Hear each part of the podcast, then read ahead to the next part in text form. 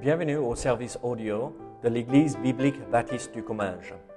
Nous espérons et prions que ce message basé sur la parole de Dieu sera pour vous une source d'encouragement et de bénédiction.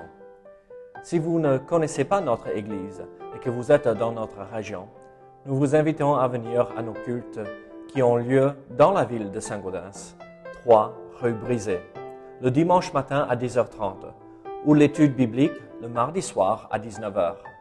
Sinon, nous avons notre site internet ebbc.fr. Et maintenant, bonne écoute.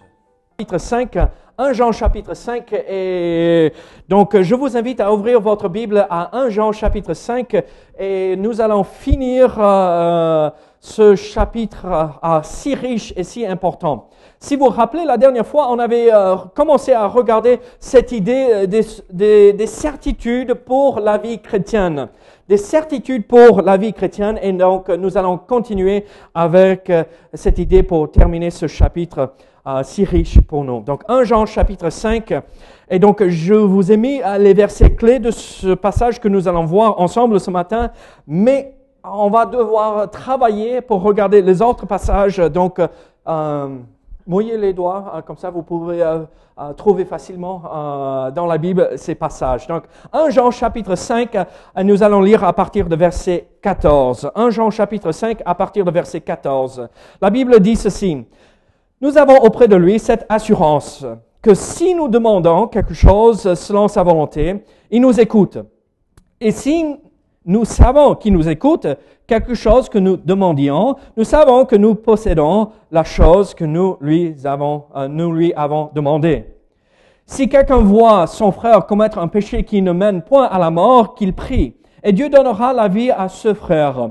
Il la donnera à ceux qui commettent un péché qui ne mène point à la mort. Il y a un péché qui mène à la mort. euh, Ce n'est pas pour ce péché-là que je dis de prier. Toute iniquité est un péché. Et il y a tel péché qui ne mène pas à la mort.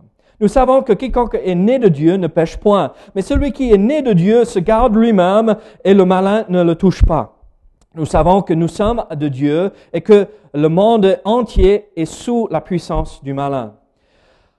Nous savons aussi que le Fils de Dieu est venu et qu'il nous a donné l'intelligence pour connaître le véritable. Et nous sommes dans le véritable et son Fils Jésus-Christ. C'est lui qui est le Dieu véritable et la vie éternelle. Petits enfants, gardez-vous des idoles.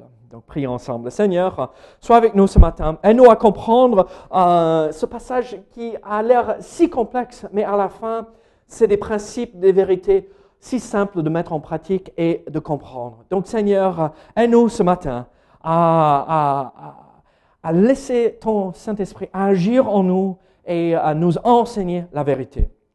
Seigneur, euh, sois avec ceux qui sont malades, sois avec Antoinette surtout qui est euh, dans une période de difficulté avec sa santé. Donc Seigneur, encourage-la, euh, fortifie-la Seigneur, pour que nous puissions la retrouver parmi nous. Sois avec les autres qui sont loin ou malades à la maison. Encourage-les au nom de Jésus. Amen. Vous savez, dans ma vie, il y a juste certaines choses euh, que je veux être assuré que c'est sûr et c'est certain euh, que euh, ça va m'arriver. Comme mon salaire tombe le 28 du mois. Je veux savoir avec certitude que le salaire va tomber. Est-ce que vous êtes comme moi? Oui. Bon, si vous vous inquiétez pas, quand le salaire va tomber, ça veut dire que votre compte en banque est beaucoup plus euh, joli que le mien, d'accord? Je veux savoir avec certitude que euh, le 28 et 29, euh, il y aura quelque chose parce que le premier, il faut payer le loyer. Euh, le 5, il faut payer ceci ou cela. Et vous savez, il y a des choses que je veux être sûr. Mon épouse est là et je veux être sûr et certain que son amour ne diminue pas, mais augmente aussi chaque jour pour moi. Moi, je suis tellement... Non, en fait, la pauvre, elle doit me supporter hein, chaque jour. Mais elle aussi, elle veut savoir que l'amour que nous avons pour l'un et l'autre ne diminue pas, mais augmente. Et euh, on rigole de temps à autre, mais euh, regardez, elle avait 21 ans et moi j'avais 20 ans quand on s'est mariés. Et on ne connaissait pas et on ne comprenait pas du tout ce que c'était l'amour à ce moment-là. On vient de célébrer en août 16 ans de mariage. 16 ans de mariage, on a une petite trentaine d'années. Hein, petite. oui. Et enfin, on comprend. Enfin, on comprend. Et ça grandit. Et, au fur et à mesure, quand on arrive à l'âge de Bruno, on va enfin comprendre ce que c'est l'amour et avoir cette certitude. Je sais qu'il m'aime ou je sais qu'elle m'aime. Il y a d'autres qui envisagent un, mariage éventuel. Regardez, au fur et à mesure, il faut avoir cette certitude qu'il y a de l'amour. Il y a des jeunes mariés euh, ici cette année, des vieux mariés derrière euh, de, il y a trois ans hein, de ça. Regardez, on a besoin de cette certitude. Il y a deux choses qui sont assez importantes dans notre vie. L'argent, malheureusement, parce qu'il faut payer les factures, il faut pouvoir mettre de quoi manger sur la table et l'amour. L'amour. Ça, c'est commun pour nous tous. La Bible nous montre ceci. Dans ce cinquième chapitre de 1 Jean, il y a des certitudes pour la vie chrétienne. Et ce n'est pas l'argent. Et ce n'est pas forcément, oui, on voit l'amour, mais pas l'amour entre nous, mais c'est l'amour de Dieu qui nous comble et après ça déborde et ça touche les uns les autres autour de nous. Et donc, on avait vu il y a euh, trois semaines de cela euh, les premières idées de ce que on peut avoir euh, cette certitude pour la vie chrétienne. Et donc, dans 1 Jean chapitre 5, verset 6 à 10, nous avons compris une certitude pour notre vie. Pour pouvoir avancer, c'est que Jésus est Dieu. Il n'y a aucune euh, question là-dessus. Jésus est Dieu. Sans cette certitude, la vie chrétienne n'est pas possible. Si Jésus n'est pas Dieu, alors Dieu n'est pas mort sur la croix pour payer la dette de notre péché, alors euh, sur quoi est fondée notre foi? Et donc, il y a cette certitude. Aussi, nous avons cette certitude, si nous avons placé notre foi en Jésus-Christ, en versets 11 à 13, nous avons cette assurance que si nous croyons par la foi dans cette œuvre que Christ a accomplie, les croyants ont la vie éternelle. Si je ne suis pas assuré de cela, comment puis-je avancer? Comment puis-je être assuré? Oui, c'est bon, tout est établi, tout est en place pour la vie après la mort. En fait, la mort est juste un passage, une étape dans la vie. Mais l'apôtre Jean continue dans cet encouragement à la fin de cette lettre qu'il a envoyée, probablement à l'église d'Éphèse, les croyants d'Éphèse, d'accord, et il donne trois autres certitudes pour la vie chrétienne. Et regardez encore versets 14 à 15 avec moi. Nous avons auprès de lui cette assurance que si nous demandons quelque chose selon sa volonté, il nous écoute. Et si nous savons qu'il nous écoute, quelque chose que nous demandions, nous savons que nous possédons la chose que nous lui avons demandée. Quelle est cette chose sûre et certaine que euh, l'apôtre Jean nous donne ici dans ce passage? Cette chose sûre et certaine qu'il nous donne ici, c'est que Dieu répond à la prière. Dieu répond chaque fois euh, nous prions. Nous avons vu euh, que le mot ici confiance ou assurance ici euh, signifie liberté de parole. J'ai cette assurance que je peux euh, parler librement devant Dieu, dans sa présence, entrer devant la présence même de Dieu, devant son trône de grâce et parler avec liberté. Me décharger de ces fardeaux. Seigneur, j'ai besoin de ceci. Seigneur, je prie que tu interviennes dans cette situation. Seigneur, euh, euh, un être proche est malade. Seigneur, intervient, agit. Et on peut parler avec confiance. C'est un peu comme un enfant fait avec ses parents. Bon, j'ai les deux enfants qui courent partout, qui font beaucoup de bruit. Vous les avez vus, n'est-ce pas? Ils sont tellement mignons. Et euh, là, euh, l'autre jour, euh, Yann commence, il essaye de parler. Et d'accord, donc il ne fait pas très très bien, mais il vient et il voulait un ballon gonflé. et il aime, je ne sais pas pourquoi, mais il aime les ballons. et il vient, il m'agite le truc devant moi, le ballon. Qu'est-ce qu'il dit? Bubble. Bubble, bulle, bulle. Et donc, il ne sait pas dire euh, ballon, mais c'est bulle, bulle, bulle. Il l'agite devant moi. Et, euh, ok, je vais, je vais arriver. Euh, je vais, t'inquiète. Et je me retourne pour finir ce que je fais et je, sens la main du petit, bobo, bobo, ballon, ballon. Et, et il ne s'arrête pas. Il veut que je l'écoute, il veut que je prenne le temps d'arrêter et de gonfler le ballon. Et quand j'ai pris le ballon, vous savez ce qu'il a euh, fait? Il croyait, il parlait. Et il montrait du doigt le ballon. Regardez, parfois, nous, comme nous sommes des enfants, euh, on a réagi comme cela. Mais Seigneur, il faut, il faut, il faut. Mais ce n'est pas l'objectif. Il ne faut pas réagir dans la prière euh, comme des enfants qui sont exigeants. Mais venir avec cette confiance et cette assurance, je peux me décharger de ses fardeaux et prier avec confiance. Nous avons auprès de lui cette assurance que si nous demandons quelque chose selon sa volonté, il nous écoute. Quelle promesse merveilleuse. Quelle chose merveilleuse de savoir quand je parle, c'est pas comme je parle dans l'air, mais il y a le Dieu Tout-Puissant, le Créateur de tout, qui m'écoute et qui répondra. Mais pour avoir la réponse à la prière, vous avez vu, il y a quand même quelque chose qu'il faut faire. Si nous demandons quelque chose selon sa volonté, il nous écoute. Sylvia, tu aimes les belles voitures, n'est-ce pas? Tu veux que ton camion roule? Tu veux que...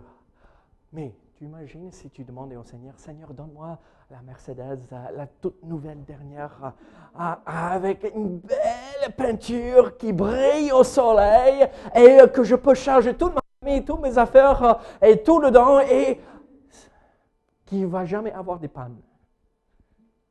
Est-ce que c'est une prière?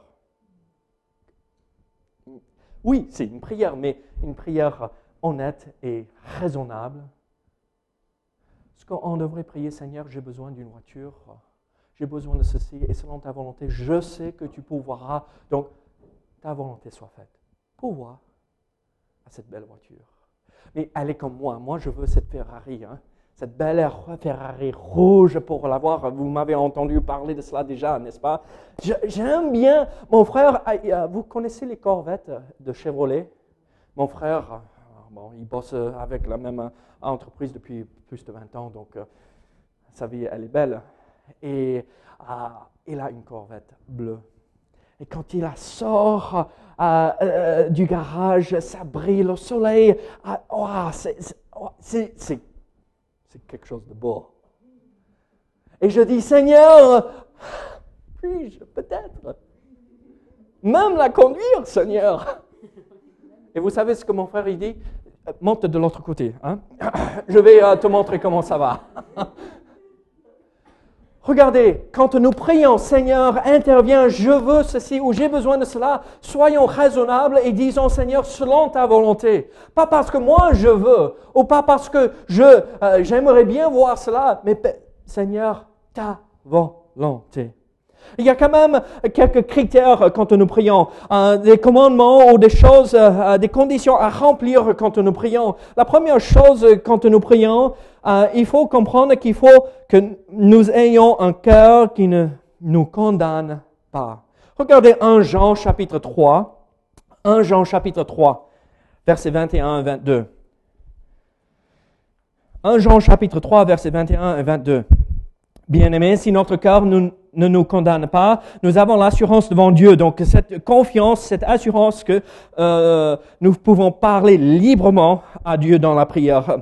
Quoi que ce soit que nous demandions, nous le recevons de lui parce que nous gardons ses commandements et que nous faisons ce qui lui est agréable.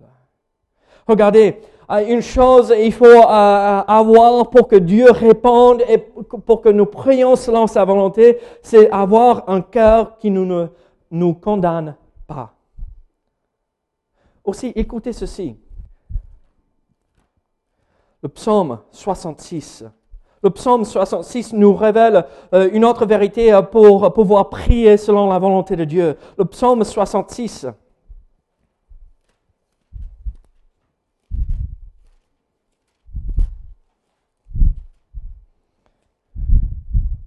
Verset 18. Si j'avais conçu l'iniquité dans mon cœur, le Seigneur ne m'aurait pas exaucé.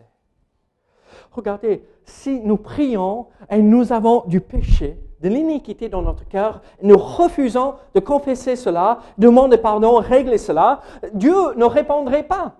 C'est un peu comme euh, là, Yann, il me demande de gonfler ce ballon. Euh, gonfle le ballon, papa, euh, bubble, bubble, bubble, bulle, bulle, bulle. Je veux une bulle.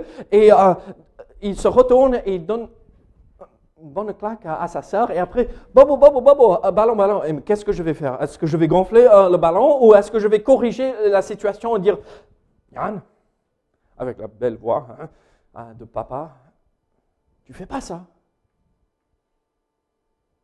je vais instruire l'enfant avant de lui donner ce qu'il demande. Et donc, euh, Dieu fait pareil avec nous. Si nous avons conçu de l'iniquité dans notre cœur, si nous avons pensé à des mauvaises choses et nous n'avons pas agi correctement, Dieu nous corrigera avant d'exaucer nos prières.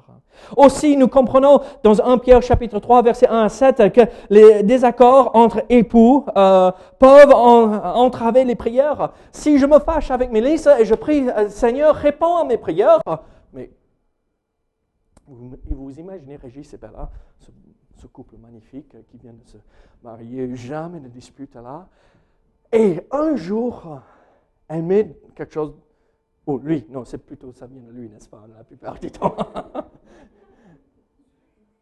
il fait quelque chose de travers, et après ils se mettent à prier, et euh, ils se sont fâchés, et... Mais non, réglons les problèmes dans le couple, parce que ça peut empêcher notre prière.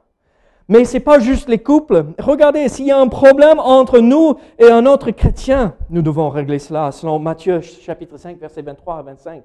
Regardez, si on a des soucis, Dieu nous pousse et nous demande de régler cela, ne pas laisser ça traîner. Et, euh, et parce que si on ne règle pas cela, vous savez ce que ça devient?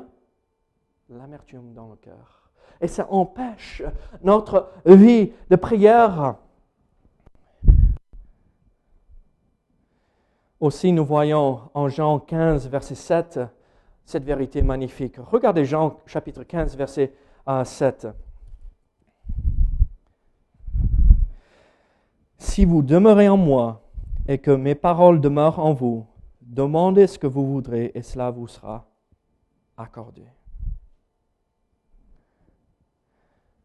Le croyant, si le croyant ne demeure pas en Christ, dans l'amour et l'obéissance, ces prières ne seront pas exaucées.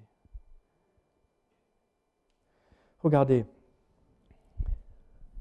nous avons cette belle promesse. Dieu nous écoute.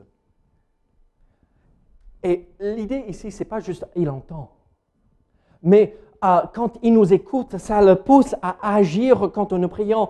Et alors, prions selon sa volonté en ayant ces choses en place.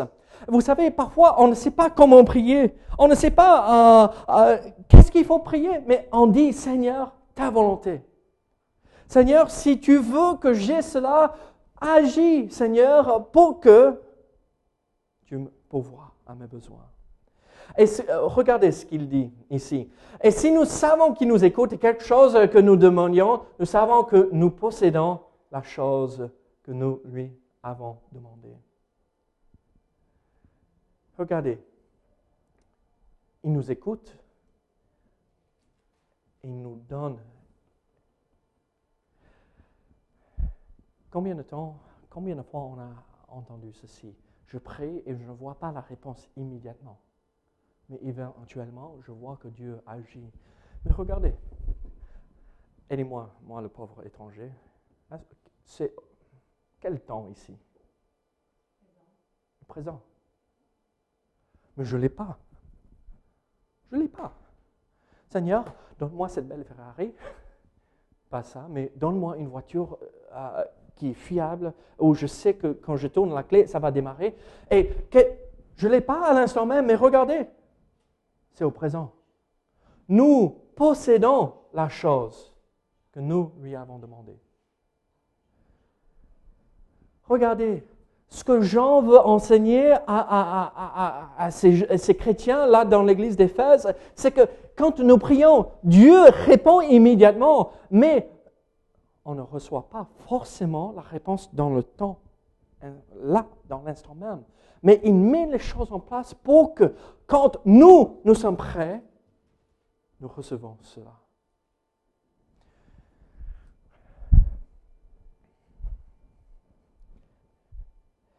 Ça nous enseigne la persévérance.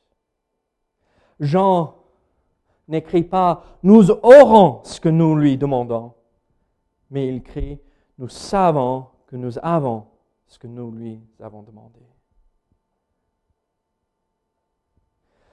Même si nous ne voyons pas immédiatement l'exaucement de nos prières, nous, avons dans notre cœur la confiance que Dieu nous a exaucés. C'est vivre par la foi. Seigneur, j'ai reçu une facture aujourd'hui, je n'ai pas les moyens de payer. Est-ce que ça vous arrive de temps en temps Je n'ai pas les moyens de le payer. Mais Seigneur, je crois et je sais que tu as promis de pouvoir à tous mes besoins. Je ne sais pas comment tu vas le faire, mais je suis sûr et certain que tu répondras. Ça, c'est vivre par la foi. Écoutez ce que l'auteur de l'Épître aux Philippiens, aux Hébreux, a dit. Or, la foi est une ferme assurance des choses qu'on espère, une démonstration de celles qu'on voit alors nous avons cette assurance, cette euh, euh, confiance que Dieu répond à nos prières. Et c'est magnifique. Il nous a promis cela et ça nous encourage. Mais regardez, l'apôtre Jean ne dit pas c'est tout. Euh, vous, c'est sûr que Jésus est Dieu. C'est sûr que les croyants ont la vie éternelle et c'est sûr que Dieu répond à la prière. Il ne s'arrête pas. Il nous donne deux autres choses de plus pour nous donner cette assurance dans la vie ici-bas. C'est aussi le quatrième certitude pour nous dans notre vie. Le croyant ne pratique pas le péché on arrive à un passage, le verset 16 à 19, euh, qui est assez compliqué, n'est-ce pas? Regardez ce qu'il dit ici. Si quelqu'un voit son frère commettre un péché qui ne mène point à la mort, qu'il prie, et Dieu donnera la vie à ce frère.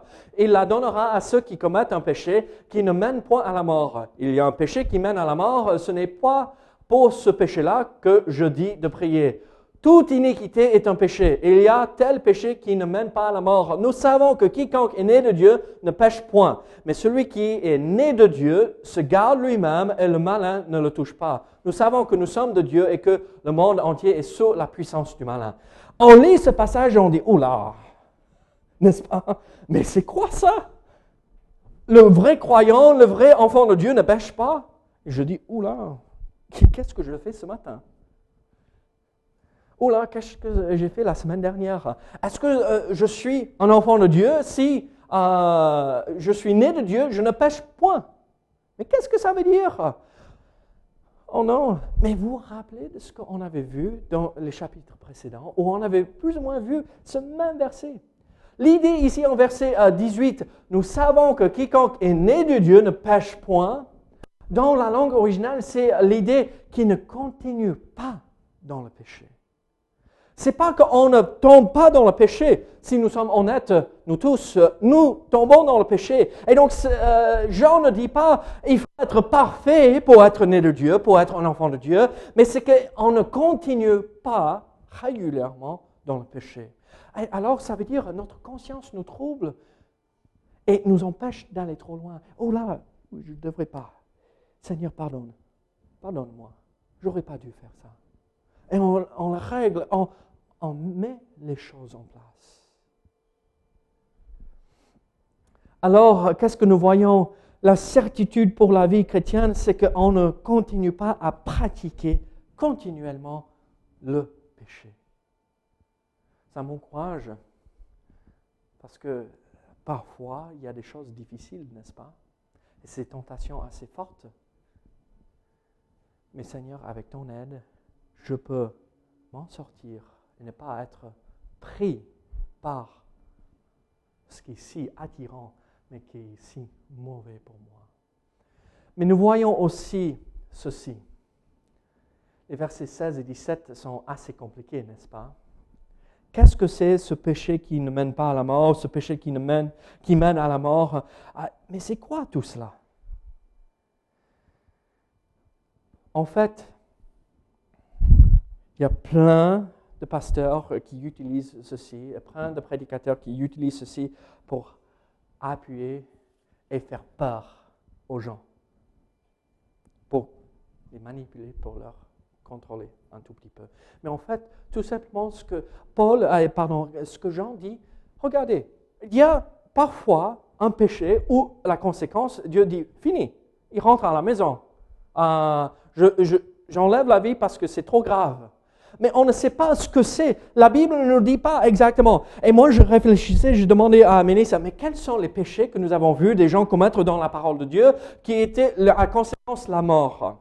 Et euh, euh, la première situation qui est venue à l'esprit, c'était Ananias et Saphira, n'est-ce pas? Ils ont dit, on a vendu un terrain et on vous apporte l'argent pour l'église. Et euh, Pierre dit, ah, est-ce bien le prix entier? Et Ananias dit, oui, et ce n'était pas le cas. Et la conséquence, c'était grave la mort. Saphira, la même chose. Ils ont menti. Donc le mensonge. Après, nous avons d'autres exemples dans euh, la Bible. Il y a aussi euh, Nadab et Abihu, euh, les fils de Aaron, les sacrificateurs. Ils ont désobéi volontairement aux lois et aux principes de l'Ancien Testament. Corée, a, mené une petite rébellion en désobéissant à Dieu. En nombre 16, Akan euh, a désobéi aux ordres de Dieu aussi. Euh, il a pris des choses de Jéricho quand il n'aurait pas fallu. Et donc il y avait des conséquences assez graves, mais chaque fois, c'est désobéissance, euh, une rébellion, l'orgueil. On voit à Corinthe, il y a certains qui sont morts parce qu'ils n'ont pas confessé les péchés, parce que ils partager le repas du Seigneur. Ananias et Saphira, c'est le mensonge. Et donc, euh, on ne sait pas quel est le péché. Mais on comprend ici ce que Dieu nous dit. Celui qui est enfant de Dieu et qui persévère, il y arrive un moment donné où Dieu dit, ça y est, c'est fait. Rentre à la maison. Tu salis mon témoignage.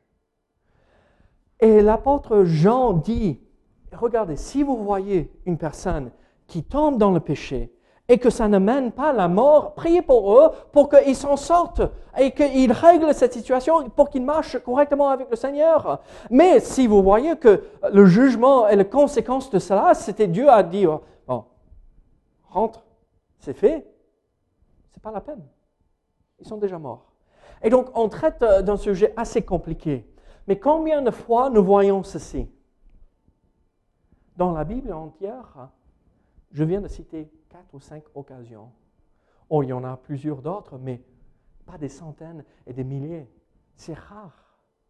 Et qu'est-ce que ça nous enseigne ici? Regardez, quand nous voyons un frère ou une sœur qui passe par un moment difficile, qui s'éloigne du Seigneur, qu'est-ce qu'il faut faire pour eux? Prier. Prier, encouragez-les, ne pas les condamner, mais de, les aider à s'en sortir et de les encourager à marcher droit pour que la communion avec Dieu ne soit pas interrompue. En comprenant qu'un vrai enfant de Dieu ne persévère pas dans le péché continuellement.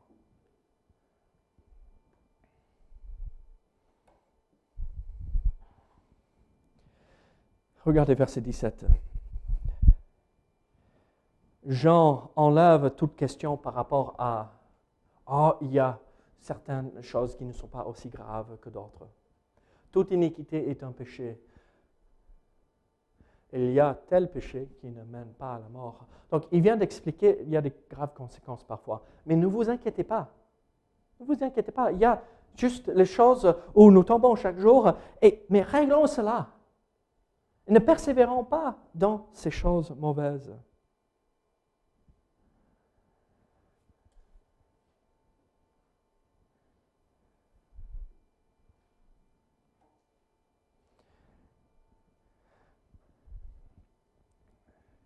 Je vais marcher sur vos pieds un tout petit peu à l'instant.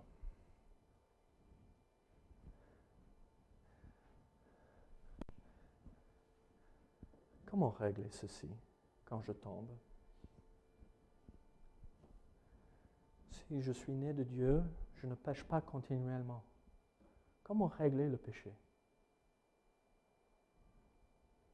Est-ce que Dieu s'attend à ce que nous soyons parfaits? Non. Mais Dieu s'attend à ce que nous réglions les choses. Vous connaissez ce verset, je vous ai cité ce verset tellement de fois, 1 Jean chapitre 1 verset 8. Si nous disons que nous n'avons pas de péché, nous sommes, nous nous séduisons nous-mêmes. Donc on se, euh, on se raconte des mensonges à nous-mêmes et la vérité n'est point en nous. Si nous confessons nos péchés, il est fidèle et juste pour nous les pardonner et pour nous purifier de toute iniquité. Vous savez ce qui est si magnifique et si merveilleux? Je tombe. Ça, c'est pas merveilleux, mais je tombe. Mais ce qui est si merveilleux, c'est que tout ce qu'il faut faire, Seigneur, pardonne-moi. Pas autre chose. Vous savez, euh, pas besoin de me dire. Moi, je veux rien savoir ce qui se passe dans votre vie. Hein. Euh, parlez directement à Dieu. Pas besoin de venir se confesser à qui que ce soit, sauf à Dieu. Dieu nous montre et nous dit si nous confessons nos péchés, il est fidèle et juste de nous les pardonner. Et alors, ça me rassure et ça me donne cette certitude dans ma vie que si je tombe, je peux me relever et marcher avec Dieu. Pas à moi euh, de, mener une vie de moine. Si j'essaie de vivre correctement, je ne vais pas tomber tout le temps, mais de temps à autre, je vais tomber et je n'ai pas besoin de me mettre dans un cloître où je ne vois rien. Si je tombe, tout ce qu'il faut faire, c'est confesser et relever et continuer. Enlever la poussière et marcher avec Dieu. Et donc voici ce que je vais vous demander. Sommes-nous tombés cette semaine? Et avons-nous accompli ce que Dieu nous montre et révèle dans un genre Avons-nous confessé nos péchés pour que nous puissions rétablir la relation avec lui? Alors nous avons cette certitude magnifique. Dieu pardonne le péché et si nous sommes vraiment des enfants de Dieu, nous ne allons pas persévérer dans le péché. Mais regardez euh, ceci. Dans 1 Jean chapitre 5, de nouveau, euh, le verset 20 et 21, euh, on voit la conclusion de cette épître que Jean a envoyée qu'est-ce qu'il dit? Nous savons aussi que le Fils de Dieu est venu et qui nous a donné l'intelligence pour connaître le véritable. Et nous sommes dans le véritable en son Fils Jésus-Christ. C'est lui qui est le Dieu véritable et la vie éternelle. Petits enfants, gardez-vous des idoles. Ici, nous voyons euh, certaines choses, certaines vérités essentielles. Donc, c'est cette certitude dans ces vérités, dans ces deux euh, versets, qui nous donne la vie. Regardez, nous savons aussi que le Fils de Dieu est venu. Qu'est-ce que c'est l'évangile? Christ est venu, né d'une vierge, n'est-ce pas? Christ, le Fils de Dieu, est venu sur cette terre et quand nous croyons cela, ça ouvre la possibilité d'établir une relation par la foi dans le message de l'Évangile. Il est venu et qu'il nous a donné l'intelligence de connaître le véritable. Qui est le véritable? Dieu, n'est-ce pas? Et nous sommes dans le véritable en son Fils Jésus-Christ. C'est par Jésus que nous avons en relation avec euh, Dieu. Et qui est euh, ce véritable? C'est lui qui est le Dieu véritable. Regarde, Jean aligne Dieu le Père avec Dieu le Fils, Jésus-Christ, et il dit, les deux sont Dieu, le véritable. Et donc, et la vie éternelle. Et donc, quand nous comprenons que Jésus est venu et qu'on a compris et connu le message de la vérité, Et nous sommes en Jésus-Christ, nous sommes en Dieu, nous avons la vie éternelle.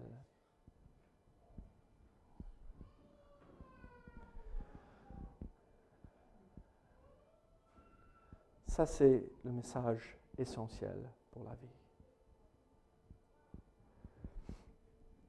Et je peux construire ma vie entière sur la certitude de la véracité de ce message.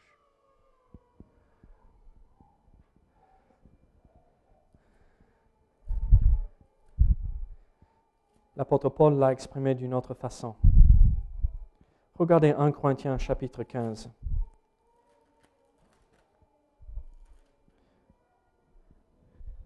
1 Corinthiens chapitre 15. Je vous rappelle, frères, l'évangile que je vous ai annoncé, que vous avez reçu, dans lequel vous avez persévéré et par lequel vous êtes sauvés, si vous le retenez tel que je vous l'ai annoncé. Autrement, vous aurez cru en vain. Donc il dit, ne déforme pas ce message parce que c'est ce message qui vous sauve. Et si vous l'avez déformé, euh, vous avez cru en vain. Ça ne sert à rien. Et voici le message. Je vous ai enseigné avant tout, comme je l'avais aussi reçu, que Christ est mort pour nos péchés, selon les Écritures, qu'il a été enseveli et qu'il est ressuscité le troisième jour, selon les Écritures. L'apôtre Jean l'exprime de cette façon. L'apôtre Paul l'exprime de la même façon, mais avec un autre vocabulaire. Christ est venu et en entrant en relation avec lui par la foi, nous recevons la vie éternelle. Mes amis, c'est un message sûr et certain ne change pas. Et il termine avec un dernier avertissement. Petits enfants, gardez-vous des idoles. Pourquoi il dit cela? Rappelez-vous que euh, l'église ici à qui euh, Jean écrit est probablement à Éphèse. Quel été un des euh, grandes merveilles de l'Antiquité? Le temple de Diane, n'est-ce pas? Ils étaient là. Et vous savez comment les gens de cette ville à Éphèse gagnaient leur argent? La plupart travaillaient dans ce même domaine. Vous savez ce qu'ils faisaient pour gagner leur argent à Éphèse? L'histoire nous euh, relate cette vérité. Ils fabriquaient des idoles et les revendaient, les revendaient dans l'Empire romain entier. Ces chrétiens étaient entourés par une religion fausse Et l'apôtre Jean dit, attention, ne tombez pas dans le piège des religions. Mais appuyez-vous sur cette vérité, que Christ est venu. Et nous sommes en Dieu parce que par le moyen et par son Fils. Et nous avons la vie éternelle par Jésus-Christ. Pas par ses idoles, mais par Jésus. Si vous voulez une certitude, j'aime Mélissa, mais j'ai quelque chose de plus sûr que mon amour pour elle. Et elle a quelque chose de plus sûr de mon amour pour elle. C'est ceci. Nous pouvons construire notre vie entière sur cette vérité. Alors, mes amis, avons-nous cette assurance que Dieu écoute à nos prières? Avons-nous cette certitude qu'un vrai croyant ne persévère pas, ne continue pas dans le péché? Avons-nous cette certitude de la véracité de ce message, la vie éternelle en Jésus-Christ? Jean nous a donné cela pour nous encourager dans notre vie, notre marche avec Dieu. Soyons sûrs que nous vivons par ces certitudes. Prions ensemble. Seigneur, euh, béni sois-tu. Seigneur, aide-nous à comprendre et mettre en pratique ces vérités. Seigneur, nous sommes si faibles que parfois nous avons besoin d'être rappelés de ces choses-là. Seigneur, aide-nous. Seigneur, s'il y a des questions sur euh, notre relation avec toi, Seigneur, aide-nous à mettre cela en place aujourd'hui pour que nous puissions savoir à 100% que nous avons la vie éternelle. Agis, Seigneur, au nom de Jésus. Amen. Si vous avez des questions, des commentaires,